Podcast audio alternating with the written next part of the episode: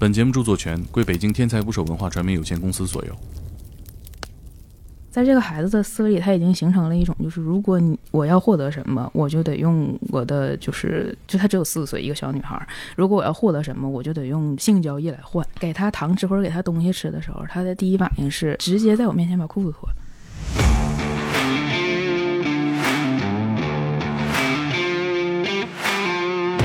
这基本上打交道的全都是不啥好人呢，咱说白了，这些弱势群体本身他可能并不知道该如何向谁求助。啊澳洲政府所有的流程都太慢了，整个澳洲的警察都是不办事儿的，他们的派出所是会关门的。你想，囚犯组成的国家哈，嗯，那人怎么能那么坏呀？把自己的亲生女儿卖给有恋童癖的人，然后换取毒资，这种他又衍生出了更多性犯罪和性暴力，明显是遭遇了一定程度上的家暴。当时真的几乎怀疑他可能要死了，这真的是他的亲生父亲跟我说，那我那。那个救救护车的钱谁出？四岁的孩子他不可能是自愿性行为吧？调查这个人到底和他的父母之间是不是存在某种交易？他坏坏的很彻底，但他同时蠢也蠢的很彻底。怎么卖呢？在网上卖女儿，这咋说呀？这这个暗号真是五花八门，光我们后期排查就排查出接近一百个。这个妻子说：“我受不了他了，我要跟我的丈夫离婚，因为他强奸我们家的狗。”他的描述也太惟妙惟肖了啊！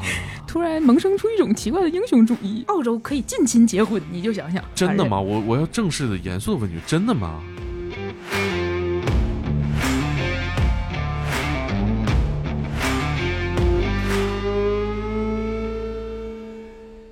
请点击订阅我的播客，拜托了。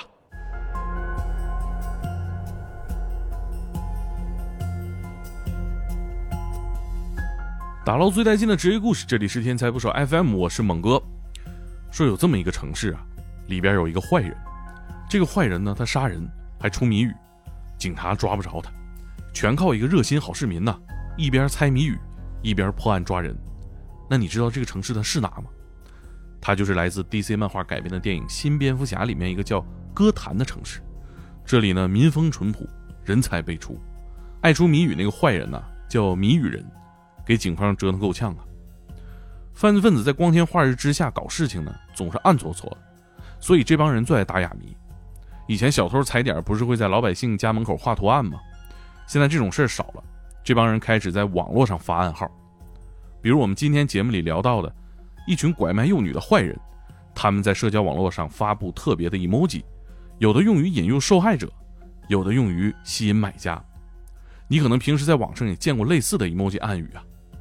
一般呢都不难猜出来，属于不感兴趣的人不会在意，感兴趣的人一点就透，懂的都懂那种。很多人呢也用 emoji 描述一些故事，甚至是古诗。我在这期节目的文字介绍里也给大家留一个啊，大家猜猜看，老听众肯定秒懂。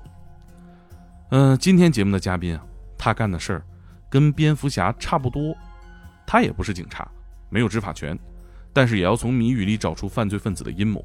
并且帮助受害人，他是“天才捕手计划”的作者，在澳洲做过三年司法社工的侯小胜。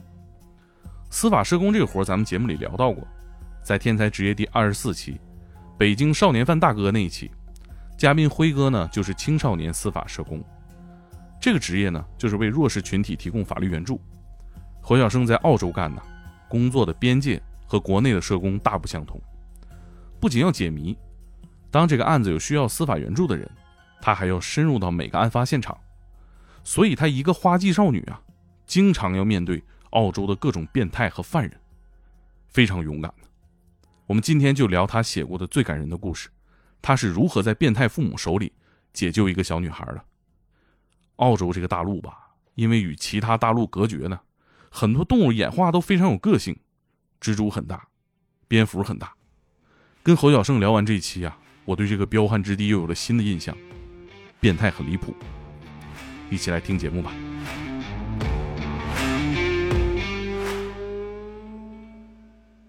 今天咱们录音室头一次迎来这么晚的一个录制，是吧？就是为了迎接我们今天的嘉宾，在澳洲当过三年司法社工的侯小胜，打个招呼吧。啊，大家好，我是 侯小胜。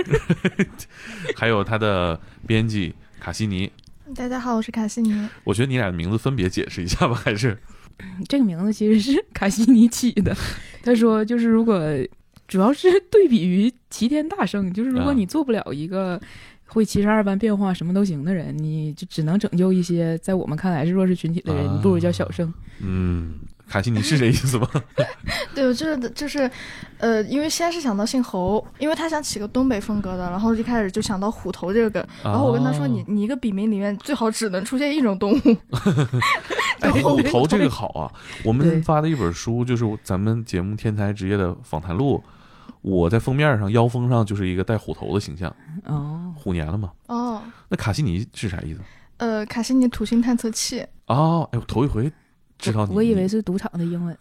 啊，是吗？啊，casino，这就是一些不 这就是你你在澳洲生活的日常是吧？不好玩的梗，出入这个地方，我看你在天才不手计划发的故事里边，基本上都在做一件事，就是把一个孩子嗯，使其脱离他的父母。别别这样，显得我像拐卖儿童呢。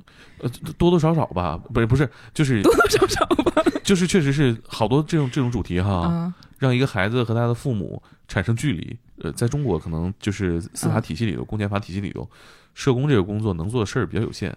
你能不能给我们解释一下，在你就是之前在澳洲工作的时候，这个社工主要解决什么问题？就是澳洲社工分的特别细。因为就比如说我是专门就是做司法这一块的，然后我的同学们在毕业之后会分到很多个不同的领域，有人是做戒毒的，有人是专门帮人家戒掉赌博，或者说有人专门是帮人家戒除某种瘾，就比如说药物过量。所以就是在这个分的很细的这个体系之下，你还有自己各自的责任。嗯，对，我不敢妄言其他的人是怎么做他们的工作，我们的工作其实是涵盖了，就是从一开始。就是最简单的、最基础的工作，就比如说稳定某一个案主的情绪，然后帮助这个案主判断他的案子能不能上庭打官司，以及帮助他去打官司，就是从头到尾都涵盖掉。就这就是我们的工作。但我感觉，我看你写的故事里头，你这基本上打交道的全都是不啥好人呢。咱说白了，呃，你说是案主还是就是就是说是就是说案主涉及到的这些嗯这些家里边亲戚朋友吧。咋都不是啥好人呢？对他这个很神奇的一点就是，社工在嗯西方的语境里，它其实是从福利上衍生出来的一个类似于形而上的东西。但我们接触的人反而都是那些根本没有办法被福利覆盖到的人，嗯，所以就是需要呃用非常谨慎的态度面对他们，就他们是嗯某种。广义上的弱势群体，就比如说像你说这些不是什么好人，就可能他们全家都吸毒。因为一个人如果吸毒，可能他兄弟姐妹都跟着吸毒。然后或者是另外一些，就比如说他可能看起来很正常，但他实际上他有一些不为人知的癖好。就比如说他恋童，但是他看起来很正常。有的人他恋老，他也很正常。还有的人他可能是 LGBT 群体，他也算是弱势群体。嗯，所以就是。我们回归到你说他们不是什么好人这个，哎，我可没说 LGBT 群体不是好人，不，我的意思是把把我装里头了。没有没有，我的意思说就是他弱势群体，对，有有一些坏人就迫害他们。对，是的，就是是这样的，迫害他们一部分原因是不大会被追责。啊，对，就是可能他消失了，也没有人会发现。还有另外一部分原因是，这些弱势群体本身他可能并不知道该如何向谁求助啊，然后他就任由迫害了。然后，所以社工还有一个很重要的点就是主动去发现，嗯，但是你也不能主动去介入，你还是要考虑这个受害的人呢他同不同意啊。对，也有一套呃操作流程啊，也符合一些规范。对，呃，我我感觉你们好像是在警察、法院，嗯，呃，案主和。呃，犯罪嫌疑人之间周旋，嗯，对，是这样的。我们好像在国内很难遇到哈。在国内，其实我觉得国内的社工应该，就如果真的放权给社工的话，国内社工能做的事儿应该更多，因为国内有更多复杂的体系。在澳洲，他们体系就是层层递进，就是很简单的一条下来。嗯，我觉得国内的社工就是写的东西，就是全靠写，所有的。嗯，成绩或者所有的事情都靠落在纸面上才能说明白，然后也不给人家很多的权限，也不让人家去做实际上的事情，所以就是让我觉得很很伤心。嗯，所以你回回国之后没再继续从事这个？对对对。卡卡给我们介绍一下这个系列吧。小诗人的系列就是呃定的名字是叫做我会拯救你，他其实是说因为呃他做的工作很多都是关注弱势群体或者就是帮弱势群体做一些什么事情出发，所以当时定的就是这么一个有一点中二的名字，然后大家觉得就挺喜欢的，就挺像呃他会对那些人说的话，因为一方面你要发现他们遇到什么事情，然后呃最终能够让他诉诸法律，能够用一个比较合理的方式帮他逃出困境，嗯，所以这个系列可能会做的故事就包。包括说他现在已经写了几篇，就是遇到一些不是什么好人的人，然后可能也包括说遇到一些呃遇到小问题、普普通通的问题，或者是或者也会写到他身边那些在帮助别人的那些好人，嗯，这是可能以后会出的一些故事。哎，我我觉得你你那这个工作，一下就让我觉得能干的事儿比咱国内的，就是不管是社工还是，就挺突出我们想象的哈。你这工作，我看故事里面还跟那个小混混。是吧？动动手，拧耳朵。对，而且我感觉你这这纯个人行为，纯个人行为，也不也不符合这个办事流程，是吧？就是符合办事流程的话，太慢了。澳洲政府所有的流程都太慢了。嗯。但是有些时候案子真的很紧急，我们统一都叫案子，因为我并不知道该怎么，就是就它跟刑事案件不一样，就是我们每一个都叫案子。对对对。对，我我感觉以前听说这个澳洲是囚犯组成的国家，哈。嗯。我看你的故事时候才回想起这一件事，看完这个冷知识之后就没再注意了。但是咋感觉那人怎么能那么坏啊？就是他会有两极分化的状态在里面。给我讲讲你们都遇见过什么样的坏人，有多坏？啊，那实在是就除了我之前提到过的那种，就是他把自己的亲生女儿卖给，就是。嗯，有恋童癖的人，然后换取毒资这种之外，还有非常多的，就比如说，其实我觉得恋童这个事儿在澳洲是一个非常严重的事儿。哦，就是它因为严重，所以立法很严格。立法很严格之后，这个东西转入到地下之后，有就出现产生一种逆反心理，大概就是这样。然后它又衍生出了更多性犯罪和性暴力。就比如说之前的一个案子，他会有人专门就是在街上偷拍女性，就不管是偷拍女性的群体呀，还是偷拍，就是凭借一张。女性的照片的背影，然后这个人就可以找到帮助，就是交了钱的人，找到这个人是谁，就具体到这种程度，然后告诉他他每天下班经过的路线，然后或者他在什么地方上班，然后把这些信息卖给那个跟踪狂，可以这么说。然后这些人之后对这个无辜的女性做什么他不管，但是他们能做什么好事儿？对，就是我觉得贩卖信息的这个人是最坏的，这个是源头里最坏的。嗯。呃，我觉得你本人感觉嘻嘻哈哈，挺开心的，很难想象那个写出那样的一个一个故事，那看的我都就是握紧了拳头，气得不行。给我们讲讲这个故事吧。就是你说这个偷拍的这个是吗？我我说那个，嗯，恋恋童癖那个啊，对，恋童的这个其实是当时是在整个报案的情况下，他是从一个非常嗯偶然的情况发现的，发现的这个这个小孩儿，然后这个小孩儿他。就怎么说？从我个人的回忆里，我就只是觉得这个小孩很惨，然后他就明显是遭遇了一定程度上的家暴，就是对儿童的家暴跟对成人的家暴是不同的，在我们的评价体系里是不同的。我很少在我的呃工作里看到说那么明显的一种家暴，比如说真的出现了伤痕，就淤青啊，然后这种东西，大部分父母都是他们虐待都是忽视，就是我不管这个小孩。嗯，是是，对。而且你说小孩，你要让他感到。恐惧或者痛苦，你也不用打那么严重啊。对，你正常来说，前的两下，咱小时候也都挨过揍，就吓不行了就。对，而且这个小孩他很小，他就只有四岁，所以就是很神奇的一件事，就是我一开始会怀疑，这到底是不是亲生父母？产生了这个怀疑之后，我后来发现他真的是亲生父母，就让我更加震惊。对呀，这是这是当时是谁报案报到你这儿的呢？当时是这样的，就是如果有。呃，这种很小很小的，我们这种都不能算是未成年，这种只能叫儿童。就是在这种情况下，必须有一个社工在场，因为无论是医生啊，无论是警察啊，无论是当时在场的其他的司法人员，他们都没有社工这个身份，呃，可以那么有权利的跟儿童进直接进行对话啊。对，当时出现了什么情况？就是会有会有人报案，大家都过去了，是什么事情是诱因呢？他怕在。家暴下去，这个小孩会真的出问题。就是如果一旦这个孩子被送进 ICU，或者这孩子真的死了，那他就一定会进监狱。他他作为监护人一定会进监狱，所以是他自己报的案。啊，对。然后他报了案之后，当时救护车去了，然后救护车去了之后，警察也去了。然后看到这个情况，看到就是受害者是一个小孩的时候，就这个时候就需要社工了。嗯就他们不能，嗯，我想想，这就按照层级来，就是社工是最里最里圈儿那那一层，可以能接触可以孩子接触孩子。嗯然后在外圈儿，就比如说警察、医生或者其他人，他们没有接受过特别系统的训练，就是如何接触这样的孩子。对，哦呃，你们经过特殊的训练吗？对，我们会经过特殊的训练。这个特殊体现在什么情况下？训练了什么？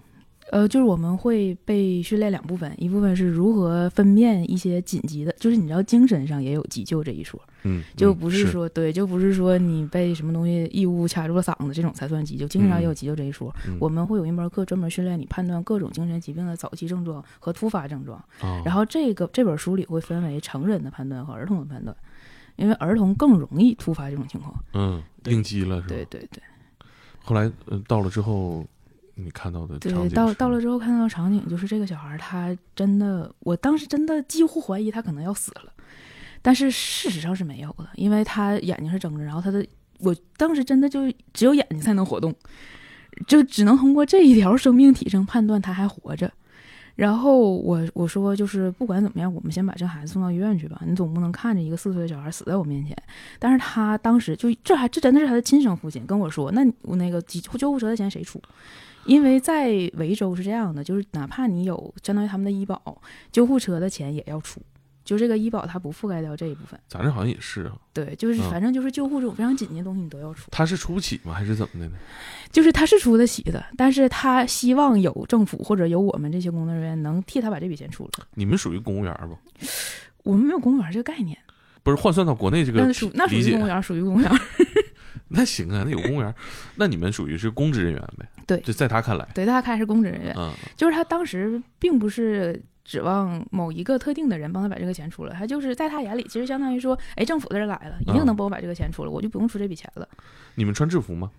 我们不穿制服，会带呃工牌什么？对，我们会带工牌嗯所以他就是想让你把这钱掏了，对，但是这事儿，那救人重要啊！你在掰着这事儿，是不是有点傻逼啊？对啊，是啊，然后就就是很傻逼，然后没有办法，就就回到了不符合操作流程这一点上，我就跟他说，我说你先让人把孩子带走，嗯救护车在呢，嗯然后就这个钱我就给你出了，嗯能怎么样？嗯然后他就很满意，他就让我把这。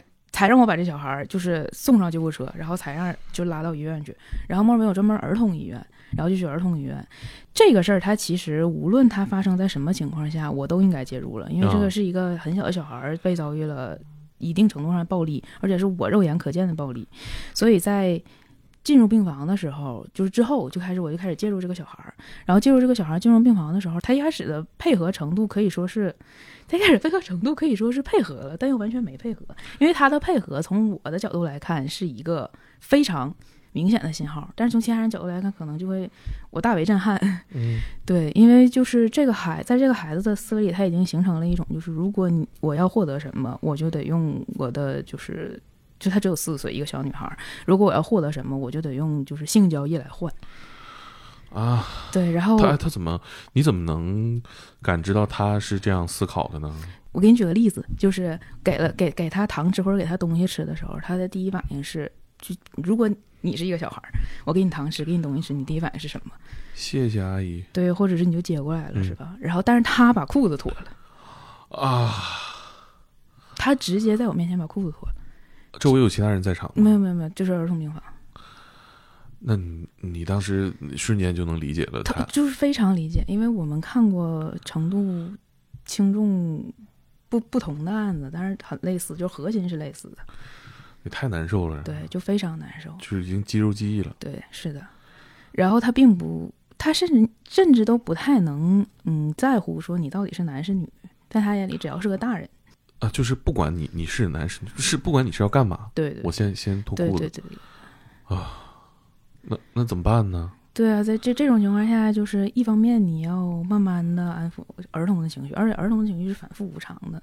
你可能就是要首先从我的角度来说，我要先做好一个准备，就是我要给这个小孩儿可能非常长期的一些介入，然后慢慢的和他沟通，就引导他讲述他到底遭遇了什么，是谁让他受到这种侵害的。但大部分小孩其实是很难和他，就你很难从他嘴里听到像我们这种很清晰的描述，就是嗯什么样的人长成什么样子，他可能叫什么，嗯然后他每周来几次，大概这种是不会有，啊就是啊大概这种是小孩是讲不太出来的太。小了，对，所以就是除了这个方面之外，我们还可以从外围查，因为他们的呃医保卡它有一套隐私系统覆盖在上面，就哦是你自己拿到的卡和你整个看到的是没有照片儿，但是其实你在库里是有照片儿的。哦，无论你是社工，或者是你是医院的人，或者是谁，你可以去查，你嗯可以去查到就是这个比对是什么样的。这个是一个后置的前后置的部分，就是前提是一个我们最不爱做，但是必须要做的就是走访，啊，因为不一定会存在，可能会存在目击者。对，对，就是我可以去他家附近走走访，去看邻居，去问问邻居，然后去看看，就万一有路过的人呢，就比如说每天早上送信的人，嗯。然后收垃圾的人，万一是谁能看见的，嗯。然后就在走访的时候，他们的邻居就提到了一个陌生人，就存在这么一个陌生人在这儿。嗯然后我在想说，一个陌生人到了家里去强奸或者是怎么样，就是四岁的孩子，他不可能是自愿性行为吧？对，无论是强奸还是诱奸一个小孩，父母能不知道吗？嗯那这个事儿，但是我们同时还有一条守则，就是你不知道也没有证据的事儿，你不能随便预设立场。嗯，你不能通过这个就反推出这个事儿是父母默许的，嗯你必须得自己找出这个问题来。然后我们得知了这个陌生人的信息之后，得知存在这么一个人之后，我们还要去比对这个人，就比对这个人到底是谁。嗯比对出这个人到底是谁之后，我们就要调查这个人到底和他的父母之间是不是存在某种交易。嗯，然后后来发现确实是的，嗯，对，嗯哎，这过程当中，土澳的警察干啥了？我感觉缺了一环。他们的警察。就是整个澳洲的警察都是不办事儿的，啊，你想让他们办事儿也可以，那等上个一年两年差不多吧，效率这么低？效率非常低下。就是这种案子还能稍微好一点儿，像强奸儿童，然后或者是说强奸动物，也会有人强啊奸动物。对，不是，我听说澳洲野生动物多又大，但是这种事儿，对，就是会有人强奸动物，就是、嗯一会儿咱们讲讲这个，我可能猎奇一点 咱先那个说说这小姑娘，那警察不办事儿，还还得你们去去去对，去相跑这些当于是我举证啊。们我们推动着警察去做这个事儿，就是你不把这个东西扑到警察面前，警察是不会动的。他们几点上班？几点下班？他们理论上来说应该八点或九点上班，啊然后四点或五点下班。但啊是、啊这是警察，啊就是他们的派出所是会关门的。你想，啊！他们的警察局会关门，那晚上报案怎么办？嗯报不了案。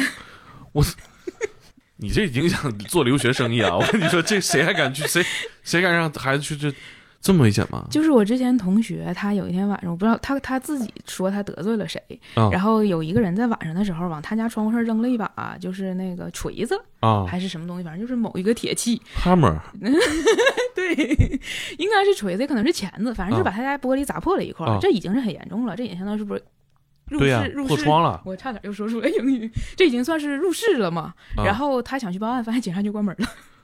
哎呦我去然后他第二天早上去报案，警察也不是很想管这事这件事儿，啊！就警察态度就是不想管。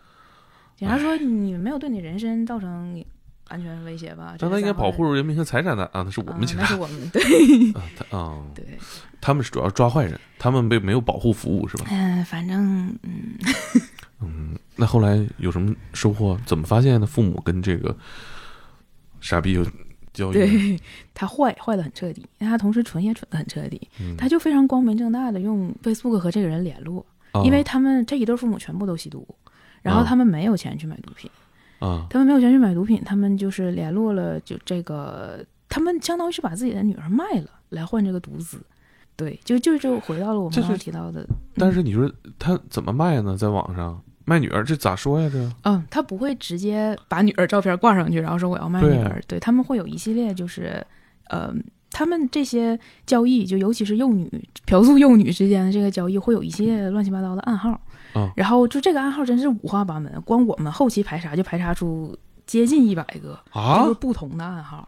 就比但如说是一，百个词表达是一个意思。对对对，就比如说会有人说我招聘模特，嗯，然后他会在那个模特下面备注好年龄，然后他说年龄四岁。没有没有没有，他备注的年龄是就是他很他很阴险，嗯他会备注年龄为就是十八岁左右，啊。对，然后他一旦出现的这个十八岁左右，那就是十八岁左左到哪儿都可以，啊啊啊。然后还会有人是这么说的，就是他会写上女生宿舍，啊！，对，招室友？不不不，他就直接写上女生。哦，我想想，这个概念其实相当于是，比如说有的人他要上大学了，他成年了，他从家里搬出来，嗯但是他嗯自己可能还没有能力支付房租，然后就会和他们他就会和几个人一起，然后住在这么一个类似于宿舍的地方，嗯然后也会有人提供。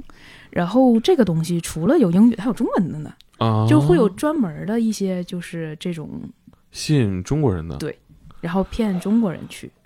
啊。那后那后面怎么骗呢？就是比如说你你报名去要去住在澳洲是这样的，它有一些妓院是合法的，它这个妓院是注册过，但有些妓院是非法的。哦，它它是一个呃可以合法嫖娼的一个对国家。对对对对，哦但是它这些，如果你的妓院是注册的，就相当于在政府的管控之下，哦那你显然是不能出现未成年人的。嗯嗯，但是有一些就是嗯不合法的妓院，一些我们称之为就是那种流动型妓女，嗯。就是她可能这两个礼拜在墨尔本，这后两个礼拜她去阿德莱德了。然后降。对，然后她可能是这两个礼拜她每天接好多个客人，然后下两个礼拜她被一个人租走两个礼拜，哦，对然后这些妓院她会骗一些未成年人去，然后去的时候说的是给他们提供宿舍，但实际上就把他们关起来。哦，对，然后这些妓院会骗他们说我们是合法注册妓院，我们现在要登记你的身份信息。他我觉得这个事儿跟很多年前的就是那种把人蛇把人骗到就是偷渡过去是一个嗯概念，就是他会把人家的护照收走，嗯，对，然后你就没有办法再出来了。这都什么年代了？对，都什么年代了还用还在用这套方法，而且就是百试百灵，真的好使。哦天哪！那你们嗯测出一百个暗号啊，对，差不多有一百多个暗号。这手法也太而且他的手法非常老道，就是老道到有些暗号是我品了又品，我在想这到底是不是？啊然后我们甚至于对这些暗号还要集体讨论，就是到底是不是我们误会人家了？啊啊啊啊！对啊比如呢？就就我想想之前。它分颜色，就比如说红旗、绿旗这种颜色，还发小旗儿，呃，它而且它用的是那种 emoji，就是、对就是红的、绿的这种，哦就是后来我们都看出直觉了。哦虽然我们不能预设立场，但是我们看出直觉了。哦，我们在这猜，我们说这个东西为什么不好好的写单词，哦要用 emoji？、哦所以它到底是不是一个暗号？啊 然后，然后我们讨论的时候，就是我们会有一个，我们有一个大办公室，我们还有一个大会议室，嗯然后我们几个人就是翻暗号翻的，就是两眼发直，然后大家就在那讨论说，这些不好好写字儿的，全都拿出来看一下，它到底是不是？啊 对，这互联网环境这，对，哎，然后因为 Facebook 官方其实挺办事儿的，哦他们会封一些特别明显的，无论是 IG，然后 Facebook 还是就是这个类型的社交网站吧，除了有呃一些真正违法犯罪，还有一些打擦边球的，嗯，就是比我们比起我们国内的环境来说，他们实在是太多了，然后满地都是，这是太恶劣了，这对，这这环境。我天天你跟这些打交道，这也太痛苦了。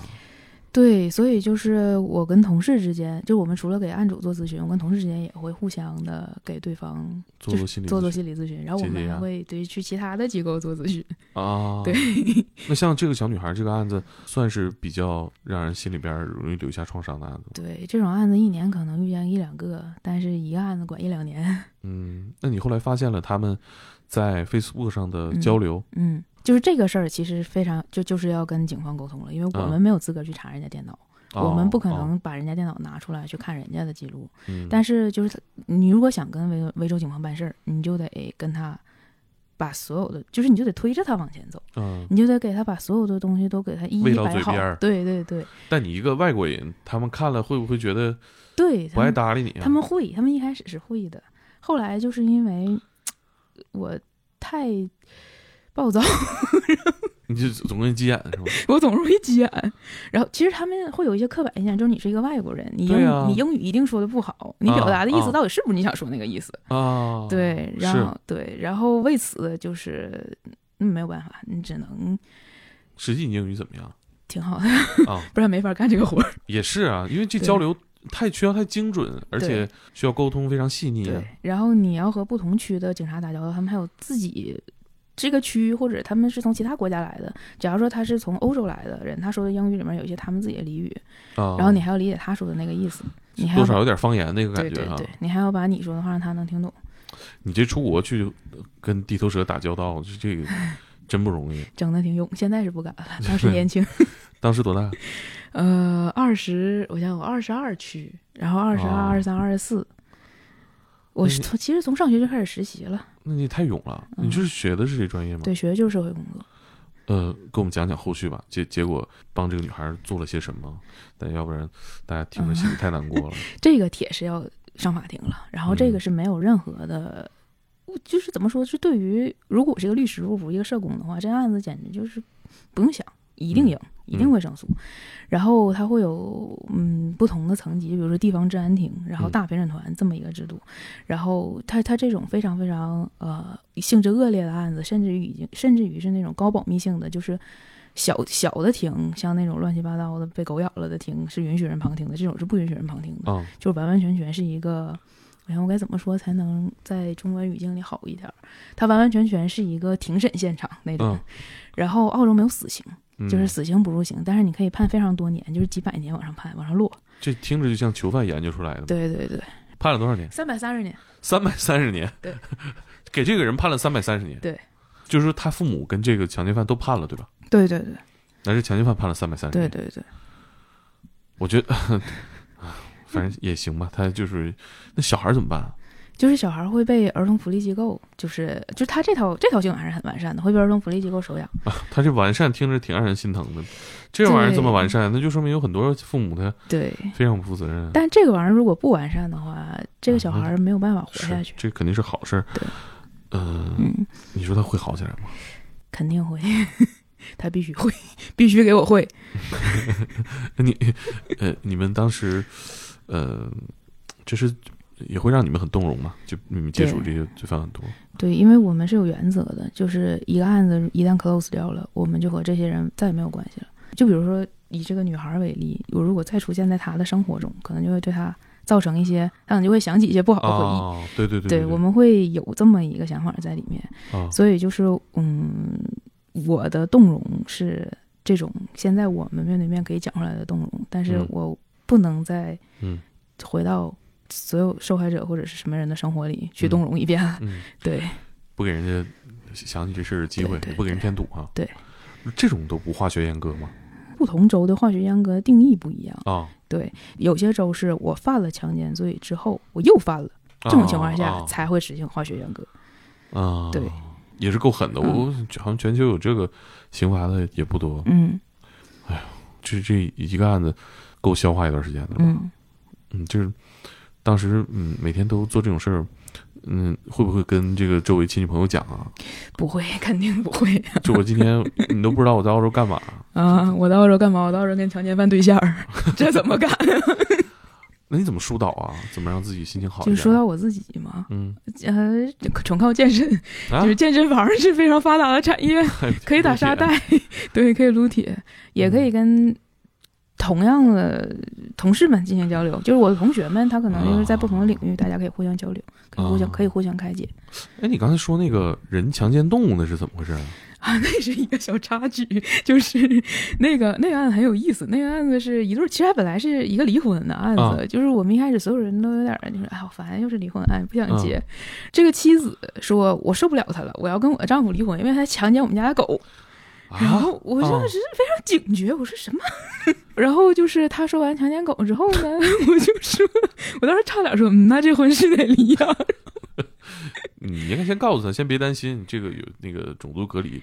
对，然后我当时还下了一个判断，我在想是不是说气话，啊，就有的时候有的人他可能就是会把这事儿夸张化，歪曲他一下。歪曲他一下，就是我必须要和他离婚，啊。就因为他强奸我们家的狗，就也可能他想象力比较丰富，啊。然后就瞎编了一句。但是我们又问了一些问题，就比如说，就包括但不限于以前有没有过这样类似的行为。啊，你有没有拍下来？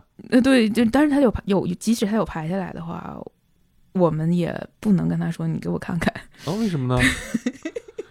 就是首先这件事儿，他是触犯了这个男的的隐私，啊，对他同时又触犯了这对夫妻的哦隐私，也是也是也是对。啊，他就是就是拍了，也不也不是不能问，你可以问，就是你有没有证据。但是你嗯这个证据，如果是真的要到了就是去去法庭去离婚的程度，你可以选择交或者不交。但是我不能跟他说，你给我看看，嗯 给我看看你老公怎么强奸狗的，这样不行。啊，对，那你呃问了问题之后，你对这事儿咋判断？我问了问题之后，我个人认为她老公强奸狗是事实。啥？他回答啥？回答让你这这个事儿，你相信了他？就是因为如果他不是一个小说家或者什么，他的描述也太惟妙惟肖了。啊，对，写的很细是吗？对，她说她老公对她很好，啊，但是呢，她发现老公有奇怪的性癖，就是强奸狗，哦然后她还她老公还保留着一丝为人的就是。呃，羞耻心，啊反正就是在院子里强奸狗被她发现了，我觉得这个特别真实，很可信。嗯嗯，因为如果说她老公真的把狗牵到卧室里强奸狗，那很怪异。啊但是她是偶然发现的，这个可信度就上升了。那怎么办呢？那这这这这这东西上法庭，那那哎，就这法律里边保护这种嘛？就是有奇怪的性癖要你法律庭支持你们离婚 就是在澳洲离婚其实有点困难的，啊？这种这种应该是离不掉。这种都离不掉 在澳洲离婚，就是真的是某种程度来说是有点困难的。你要就是证明你们两个已经，就是你要证明你们俩感情真的破裂了。你想想多么阴险，怎么证明？对呀、那互相抽俩嘴巴还不能证明吗？嗯，还是不行。啊，那要那要怎么才能？就是除非你有非常严格或者是严密的证据，就是他打他打我了，啊，然后或者他控制我的财产了，或者是说他虐待我们的孩子。那你们接这活儿咋处理啊？我们接这活儿，就是我们有一个有一本儿，就是每一个人入职的时候就会被发发一本儿，就是啊整个墨尔本地区的不同的机构，比如说哦反家暴的机构，啊然后戒毒所的电话和地址全部在上面。然后他这属于什么机构比较对口啊？我们又给了另外一个我们跟我们一样的机构，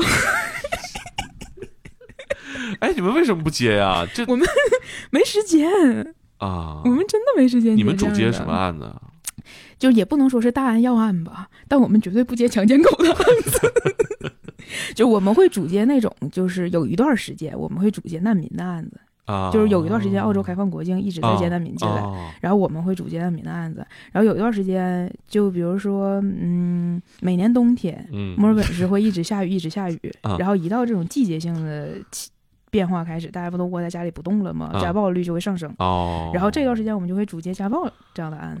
哦，就他这个事儿可以往后排一排他这个事儿，嗯，啊。对，好像你可确实是个外国人，回国之后真敢说呀！天哪，你永远不回澳洲了吗？你是这么打算的吗？嗯你算把这个大陆得罪透了。啊，对不起，嗯我苍白的对不起可以弥补吗？他们不见得听得到了，啊，反正好的，我我转我转告给我高中同学啊，千万不能让我的督导听见我在这样诋毁自己的机构。呃，你怎么想着去澳洲干这个活儿啊？去澳洲干个代购，切点肉，干啥不行啊？就是这样，学了社会工作嘛，然后你学着学着，你就会突然萌生出一种奇怪的英雄主义，就是这种感觉，你学了很多小小的技巧。就是嗯我觉得我们学校的课程设置很有意思，在此我要邀请大家学习社会工作。嗯我们学校的课程设置是教给你非常实用的知识，啊让你觉得说，即使你不做社工，你也可以在面对自己朋友或者家人，就就比如说我们说如何识别一些精神疾病的早期症状，你也可以在面对自己朋友和家人的情况下用上，然后就会啊引导你往这个方向上去。就你会想想说，如果我是一个专业的人，我怎么做？对我是不是会有更多机会？是，任何学科其实对生活都应该有帮助。对，但是你学这个，或者说你生活当中有什么价值，跟你要真的去嗯，跟那些什么变态打交道，这也是两回事儿啊一开始你也不知道自己会跟变态打交道嘛。啊。它其实相当于是一个不断递进的过程，嗯就是你会想，我已经处理了这样一个变态了，嗯，再来一个更凶的变态，也许可以试试。嗯，我感觉你这性格挺适合跟变态打交道，不是，就是我的意思，挺适合做这种，因为我感觉你呃，就字里行间吧，嗯透出来还是挺有这种拯救欲和这种侠气的。嗯，嗯，这是嗯但这样的话，侠女不会生气吗？抢她的人不是设。他权力覆盖不到你那片儿了，我觉得。好的，那、呃怎么会形成这种性格的呢？你是上学时候总打架吗？不是，也不是上学时候总打架，就是，就比如说这样吧，你学了社工之后，你会对那种群体霸凌的环境特别敏感。啊，就是啊我不是专我我被机构曾经外派过到特殊学校去，特殊学校是哪种特殊学校？特殊学校就是所有的孩子全部都有生理残疾，啊，身体上的。对对对，啊以身体上的有身体上的残疾，多半就会有心理上的问题。啊，也是。对对对，嗯然后就是在这种环境里，十分容易滋生那种霸凌，而且这种霸凌还是咱都不容易，怎么还霸凌呢？对，就是残疾程度轻的会霸凌那种残疾残疾到不会说话的小孩儿，就有的的孩子他会他只能靠一个就是带子固定在轮椅上，啊，要不然他整个人就会滑下去，变成一滩。肌无力啊，就是他澳洲可以近亲结婚，你就想想，真的吗？我我要正式的、严肃的问句，真的吗？真的呀，近亲可以结婚？近亲可以结婚。我们在我们定义里，近亲在他们是可以结婚的，呃，具体呢？举举例子只要不是一个爸一个妈的就可以。啊，嗯就是父异母那种。对，就是经常会有出现那种，比如谁谁和自己表妹结婚了这样的，啊，嗯那那对啊，那基因不行啊，这样基因不行啊。对，那就容易会有嗯畸形儿。就是我们会对就这种群体霸凌或者单个霸凌的环境非常敏感，但是这个东西也不是做了社工之后才敏感，就是我小的时候就会对这种比较紧张的气氛或者说谁对谁有敌意很敏感。小的时候多小呢？你，初中，小在哎，你初中在哪个学校念的？我初中吗？沈阳吗？啊杏坛，杏坛中学。你初中也不错呀。对，我跟大家补充一下啊，这个侯小胜，大家可能也听出来了，跟我是老乡，我们都是铁西区人。啊，是的，他来自铁西区三十一中学对高中哈，对，高中，这是我们铁西区最好的高中，没有再好的了。嗯还行吧。过分啊！但我毕业的五十三中，也堪称我们铁西区之最了吧？嗯，最差的之一吧，可以说是。我最好朋友五十四中毕业的。那之一就是因为有五十四中，你没有五十四中，我们五十三全铁西区最差了，仅剩的普高之一。当时嗯怎么说呢？这话我没法接。你已经很骄傲了，你接不接都一个效果。你那时候会对这种校园霸凌会采取什么干预吗？你自己会有什么？的，我那时候没有这种就是很专业、很很技巧性的干预，我都是直接直接制止。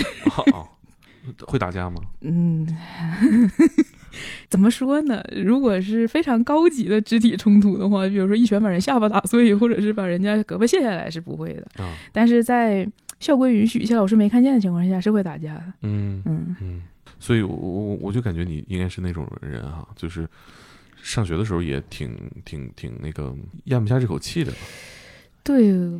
我们有个同学现在开始强迫症，啊。对他啊复读，同学里有这种啊，对对对一直洗手。对他他一直反复的上楼梯，然后一直不停的收拾他的饭盒你看过那个《JoJo 的奇妙冒险》？啊。当然，JoJo 迪奥跟那原来个原来你也是周周，原来你也是周家人。是反复上楼梯，我想起那段迪奥扛着波波，对，啊反复横跳是这样的。嗯但当时这个同学他就是那样的，他不停的重复机械性的一些动作，啊，然后那个时候是真的不知道该怎么介入，就是也不知道说我你俩关系咋样？挺好没有人能和这个同学关系很好，啊啊，他也不太跟大家玩 对他也不太跟大家玩，然后因为他已经复读了很久，哦，对他整个人就是处于一个。如果从现在的视角看来，就是非常已经非常焦虑了，已经快到就是崩溃的边缘了。对对对对属于是强迫症，属于是心理疾病的一种了。对对对对对，嗯，那高中的老师有没有救救他？我们当时的年部主任非常好，就是这个年部主任至今还是我非常喜欢的一个老师。但是，嗯就是我觉得，呃，高中老师他们在教学上是很很强的，但是嗯嗯很很少有人有这个概念，说我应该从心理上如何帮助学生、支持学生。他们唯一能做的就是我不再加加以更多的迫害。呃尤其是好中学肯定是很卷的，对老师管学生学习呀、抓不让早恋，已经耗费了老师们很多精力了。就是老师可能会告诉同学们，你们不要对这个同学有嗯任何的歧视，啊不要做出迫害他的行为。但是这个话有点像什么呢？就是说，嗯、大家可以歧视他。他就是，我觉得有时候会，你你你就把他划成一个特殊人群了。对我个人认为，老师能做到这种有些冠冕堂皇的程度就已经很不错了。有的老师他甚至于说会带领其他同学孤立这样的同学。老师们想的先是，就当时我们班是六十个人，这剩下五十九个学生先把高考安稳的度过，啊，嗯，然后这个人就是他，我觉得他应该去接受系统的干预嗯治疗，他应该吃药，他不应该继续上学了。嗯，他显然是被某种学业上的压力逼成这样的。嗯，对，是我高中的时候有个同学也是自己和自己说话，精神分裂自己和自己。说话。嗯嗯他后来越说越热闹，嗯已经老师已经打扰老师上课了，嗯，声音越来越大了。他是以一个以一个人的身份和自己说话，还是说他可以他可以扮演很多人？嗯、很多人。嗯，他说他有一个朋友在二十二中学，然后会、哦会会来找他是吗？他俩隔空说话。啊，他俩隔空说话啊。对啊懂了懂了。然后那时候我就问他，我说你你在和谁说话？他说我那个同学嗯啊、我说在哪儿？二十二中学。我说啊，我说你说话他能听见吗？可以，能听见。他就然后他就自己对话上了，然后我们也不知道嗯做什么好吧。后来老师一看这情况，就给他父亲叫来了。然后他父亲进办公室、呃进教室那一刹那，大家就明白怎么回事了，嗯，因为他父亲也自己跟自己说话。哎，那所以他这是遗传还是模仿啊？遗传可能都有吧，我觉得嗯这遗传是遗传的，呃，因素是挺大的。他父亲就是自己就是，呃，嘟嘟囔囔的，然后会笑啊、然后就给他带走了，然后我们再也没见过他了。嗯，那你有没有呃这种落差呀？就是说现在可能，嗯、不能再仗义伸手救人了。一开始会有，但是社工这个东西它是这样的，就是如果你学过，然后如果你做过这样的事情，你就会，我觉得我个人来说，我拥有的一个最大的，我获得的最大一个东西就是变得更有边界感了。就嗯在和任何人的相处里都变得更有边界感了。嗯这个是真的是一个非常，就我认为，如果要我说出我所有的工作、所有的学习里，我感到最让我开心的一件事儿，就是这个事儿。哎，为什么呢？有边界感这个又有什么好处呢？呃，就是是这样的，就我想起很搞笑的事儿，这个事儿是真实的，真实发生在我们课堂上的。在我们一开始学习社工的时候，会有同学提问说，如果我在路边看见一个流浪汉，嗯我能不能过去跟他说我是社工，我有什么能帮助你的？啊这是绝对不能的。啊对，啊，然后当时我们所有人都笑了，但我们不知道自己为什么笑。然后就觉得挺荒唐的。，对，就是你不能说你在路边随便看见一个人，你就过去跟他说我是一个社工，我能不能帮助你？而是说我一定要给他强调、传达出一个概一个概念，我可以帮助你，或者说像我们刚刚说的，就是我会拯救你，但是你嗯一定要靠着我扶你这一下自己站起来，啊，你不能说我扶你这一下你你又坐回去了，是是，那是我就没有意义了。是这个其他社工也提到过，对是我忽略了这个知识。对，所以就是这个边界感就存在于这个地方，就是哦无论是帮助别人，还是说和其他人交流，都是这样的，就是你不要侵犯这个人自己能力范围上的嗯他的边界。啊，对，嗯嗯，你有没有什么变化？做了这几年这些事儿，我最大的变化，其实从我个人来说，就我本身不是一个自卑的人，但是我变得更加的自信。啥意思？就是你看澳洲老百姓的奇怪行为太多了，就变自信了。没有，嗯就是我以前真就是会思前想后，就比如说你现在坐在我对面，然后你嗯现在看着有点面无表情，嗯我之前可能就会在想他是不是对我有意见，啊，但是现在就完全不会，嗯，对因为和人打交道打交道多了的话，有些东西就会形成直觉在脑子里，啊，然后你你会变得更加想要通过确定这件事儿，而不是说我在猜。嗯，对嗯你你对这个世界上变态的理解比一般老百姓要深一些 对，只能说广度广一些吧，深度还是啊，对，广度广一些。这个对你的日常生活有什么改变吗？谁小姑娘天天接触变态？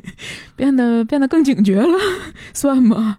算啊，对，确确实是变得更警觉了。我本来就是一个很警觉的人，就是我感觉你挺敏感的。对对对，我有一次有一次我走在路上，然后有一个男的，他拿出我那天我那天穿的甚至是裤子，但是是那种阔腿短裤，你能理解那是什么裤子吗？七八分裤不不不不，阔腿短裤就是阔腿的到大腿，呃，到膝盖上三四厘米，就是就是一个短裤。什么？它看起来像是裙子，但是其实短哦裤的那种那种裤子。哦哦然后我自西向东在路上缓缓移动，你是在交警队干过吗？这报案也太详细了。我自啊西向东缓缓移动，然后我就速度多少？然后我就就这个男的从我身边缓缓经过，他的缓缓，我我缓缓是因为我想缓缓，他缓缓是是，然后我就发现他把手机放在下面，开着他的前置摄像头在拍我的就是裤子下面，啊，对，然后变态啊！对，然后就是。在我还没有学习社工的时候，我就敢指着人家鼻子说：“他妈，你干什么呢嗯，对啊？”对，然后在我学习了社工知识之后，我揪耳朵了我不仅能够骂他，我还能想尽一切办法给他送进局子里。啊，就是这样的。哎呀，感觉比以前锋利了。对骂两句他可能也不怕，但对送橘子他是真害怕。对对对，就是后来怎么样了呢？你说是这个男的吗？对呀嗯，就是骂完，其实这种人他只他只敢偷拍你的人，嗯你骂完他之后，他就仿佛原地僵住了，他也不敢和你对线他也不敢怎么样。做贼心虚。，对，然后我说你，我就把我就我就我就把他手机拿过来，我说无论你拍了什么，我现在把你相册清空。然后他他都不敢说话，啊，对，然后我就把他相册整个删了，但是我不知道他的那个手机能不能就是恢复还是怎么样，而且我也不知道他究竟拍过谁。但是这只是当时说我只能用这种方式，就是我只能保护到这一步。嗯但是如果是现在的话，我我会再往后想，就是他嗯是不是还拍过其他人，是啊，他是不是甚至出售过这些照片。嗯无论是在性骚扰这种事儿上很很很很警觉，还是说就是像我刚刚提到的霸凌，嗯然后嗯家庭关系之间的暴力，无论是父母对小孩儿，还是男女之间，嗯还是说一个人在婚姻进入婚姻，就是我同学会有些有些和我关系很好的朋友，他们嗯甚至会问我的意见。就是谈恋爱的时候他们不会问，但如果真的下定决心和这个人结婚了，就是他们好像形成一种很奇怪的默契，嗯就是如果下定决心和这个人结婚了，他们就会来找我说你要见见这个人。你给我验验他的变态指数，用你灵敏的嗅觉闻一下。对，就好像变态探测器一样。哎呦，不过好在大家的订婚对象都不是变态。你怎么测？你过去，嗯，你手机拿我看看。对，因为有的人他可能变态程度隐藏的比较深嘛，那我也看不出来。但是有一个很有一个很方便的办法、啊就是可以拿社会新闻。什么意思？就比如说李静蕾和王力宏的这个事情，嗯。正常来说，一个普通的男性他不会说就是让子弹再飞一会儿这样的狗话，嗯。他可能会认为说，在我看来啊，一个男我对男的的正常的就是要求是有些低的，嗯。就这个男的只要能说出说呃清官难断家务事，嗯。婚姻里的事情我们谁也不好说，我们不要就是批评女方，也不要批评男方，也算是一个正常人了。嗯嗯，但是真的会有一些朋友的恋爱对象，他会就是像那种公知一样讲话，啊？对他会说这就是李静蕾的阴谋，啊，他就是想要把王力宏搞得身败名裂，我都看出来了，啊。就好像你趴在人家床底下看的一样。那这种其实也不能算是变态指数吧，这种只能算是说他从某种程度上他不尊重一个女性在婚姻里付出的东西。是是是是，我我觉得这种性别意识其实挺容易测出来的。啊。对，我有一个男性的朋友在这件事情朋友圈说说这个李静蕾真傻呀，母凭子贵，是你好好的，再生两个，人家会亏待你吗？对对对是这样的。哎，我就想给你回复，我说你应该嫁给王力宏，你应该去去当一个、是吧？当一个那个妾室哈，偏房。就是的，哎呦，就是嫔妾无能，不能为皇上再添子嗣，是吧？对，反正他们就是会这样，然后还会有些人他酷爱谈政治，他就是嗯不谈眼前的事情。嗯当然，这是另外一个层面上的问题了，不是变态的问题。对他可能这个就没有那么让人在生活当中需要警惕、啊。对对对嗯谈恋爱确实你你需要警惕他性别意识是不是能跟你理解到一个层面上。对，以及说他从某种程度上来说展现出来的尊重感吧。就是我有一次，我一个朋友的，就我这个朋友他要创业，然后他的合伙人，我从见到他第一面开始，啊我开始烦他，啊但是当时还没有表现出什么。啊然后他后来提出说给我这个朋友的妻子介绍一个工作，然后他介绍这个工作呢，他讲的很模糊，他说我要给你介绍的工作是给谁谁谁当秘书。然后我当时觉得很奇怪，我说你怎么会给一个人介绍工作是给别人当秘书？你指的是就是总裁办特助吗？是这种程度？那也轮不到你来介绍，对吧？呃对是对。然后后来我就多问了一句。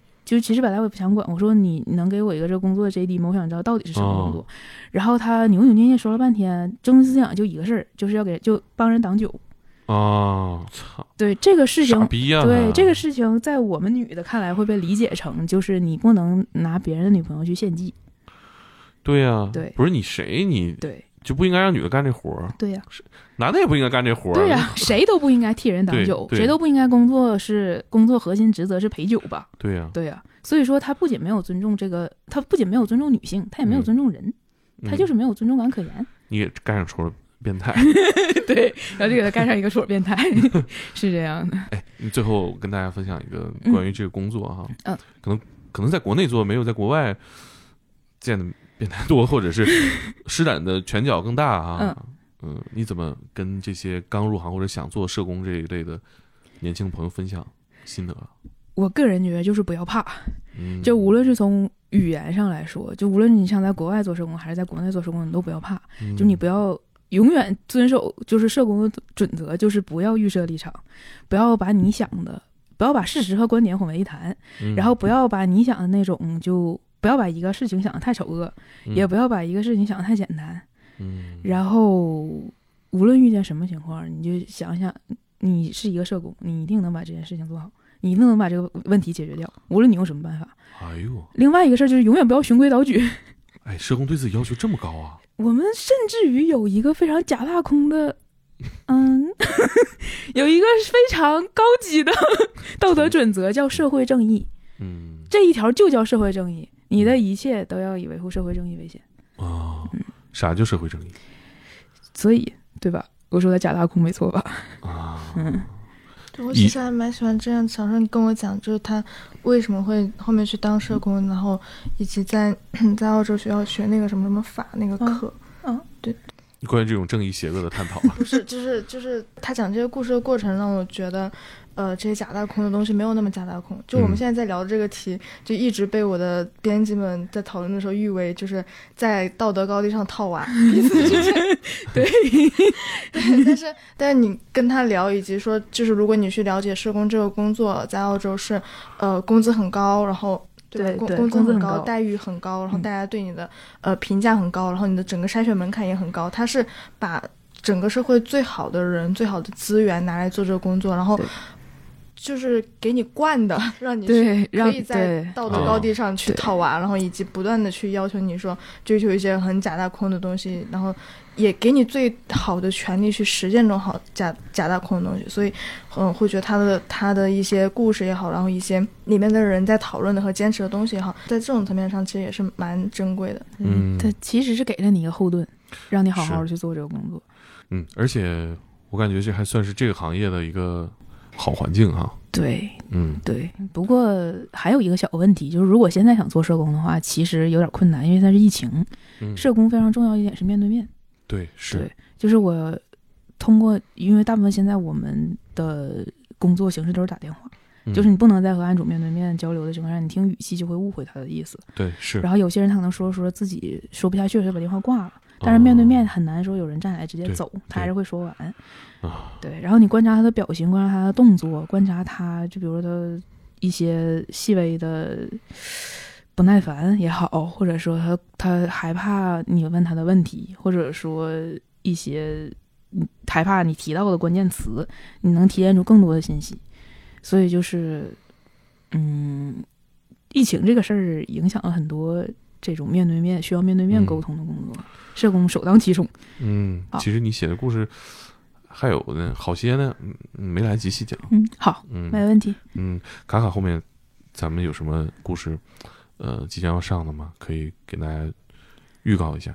就是正在改的那个在道德高地上套娃的那个故事，在道德高地上反复横跳。